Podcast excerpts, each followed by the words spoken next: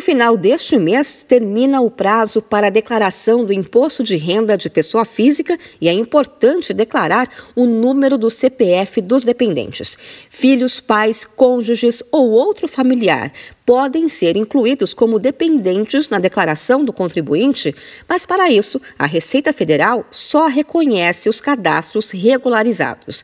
Desde 2017, qualquer pessoa nascida tem o CPF criado no ato da emissão da certidão de nascimento.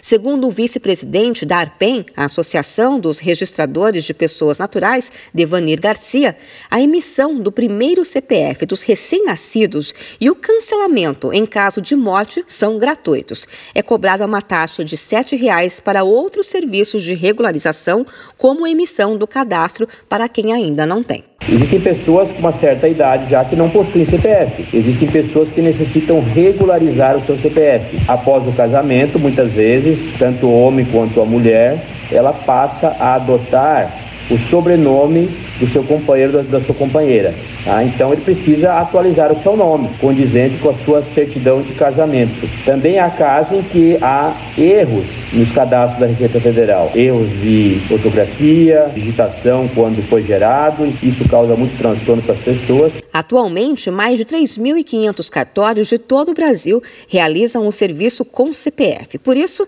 é importante estar com o CPF em dia, inclusive de dependentes de contribuintes da Receita Federal, como alerta o vice-presidente da ARPEM, Devanir Garcia. E muitas vezes ele precisa regularizar algum tipo de CPF de um dependente, porque a cada dependente, filho ou outros casos que ele precisa inserir lá na sua declaração para obter é, as deduções, ele precisa informar o CPF corretamente dessa pessoa. Tendo esse CPF irregular, o programa da Receita Federal não aceitará. Os serviços relacionados ao CPF são feitos nos cartórios credenciados à Receita Federal.